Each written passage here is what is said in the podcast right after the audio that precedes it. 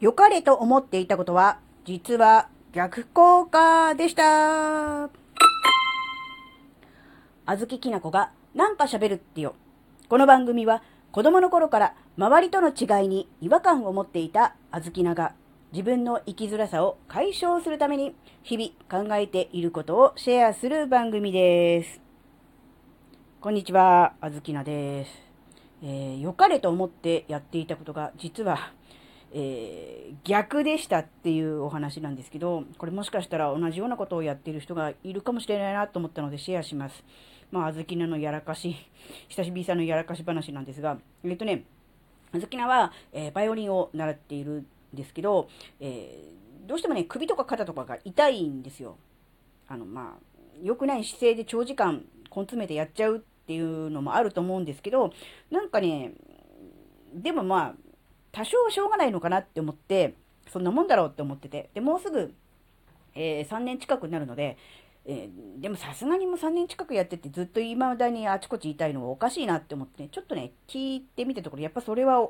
良くないというお話を聞きまして、あ、ダメなんだって思って、なんか放っておいてこのままその痛いままやると、あのー、最終的にはほら神経が痺れてきてとか、体が、ね、動きができなくなってとかってなるでしょ？そうすると日常生活とかにも支障が出てくるから、ちょっとあんま良くないって話になって、えーって思って、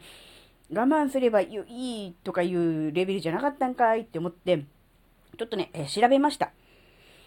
でですね、えー、結論から言いますと、えー、首とか肩とか痛い時あるじゃないですか。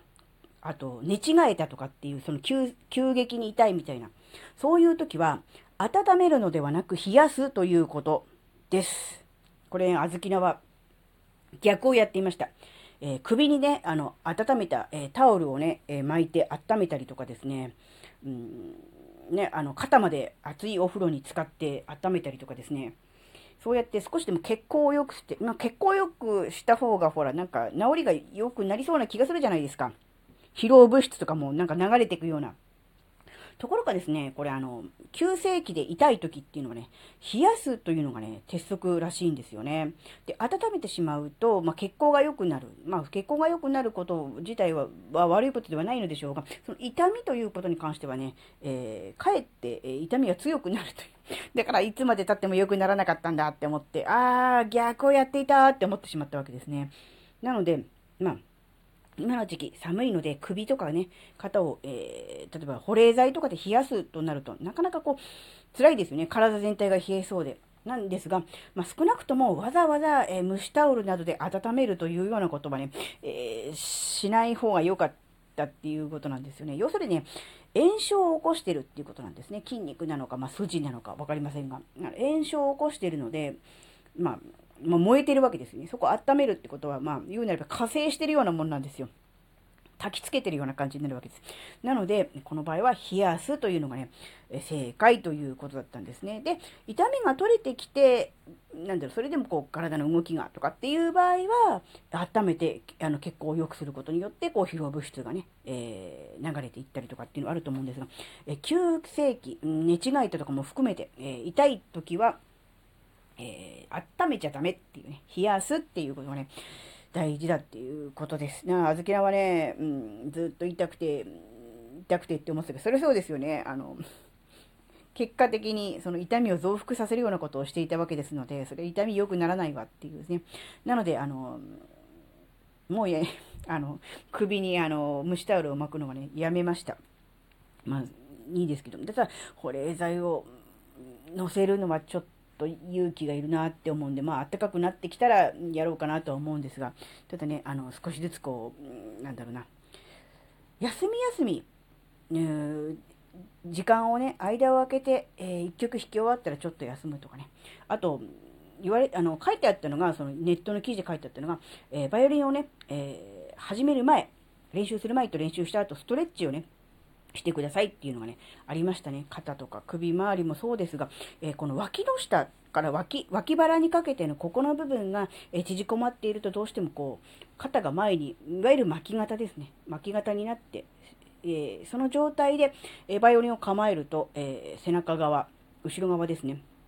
がこう、力が入ってしまうので、えそのね、そこの部分をこう、しっかりこう伸ばすという意味で、こう脇の下をこう、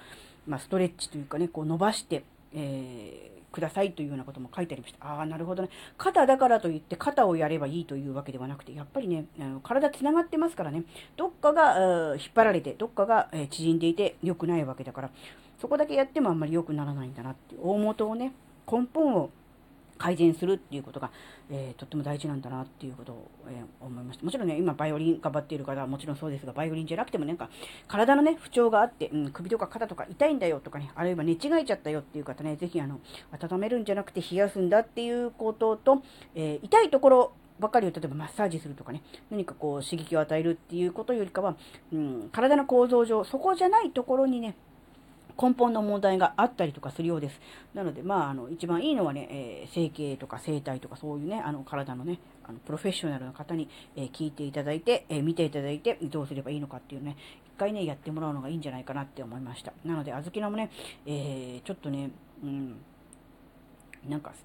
病院とか行くと、ほら、ね、バイオリンやめなさいとか言われたら嫌じゃない？怖くて行けないんだけど、でも行かなきゃなとは思ってます。なので、まあ、近々行ければ行くし、まあ、そう遠くない時期にね、あのちゃんと見てもらって、えー、来ようかなとは思ってます。なので、あの痛い時はね、えー、我慢しちゃダメっていうことですね。痛いっていうことは、それだけ体がこう、ダメだよ、良くないよ、危険だよっていう信号を出してくれてるわけなので、それをね、無視して頑張っちゃうと、やっぱりね、あの、壊れます。壊れますっていう言い方変ですけど。なので、えー、壊れる前に体にね、痛みが出た、その信号が出たら、その信号を受け取って、適切な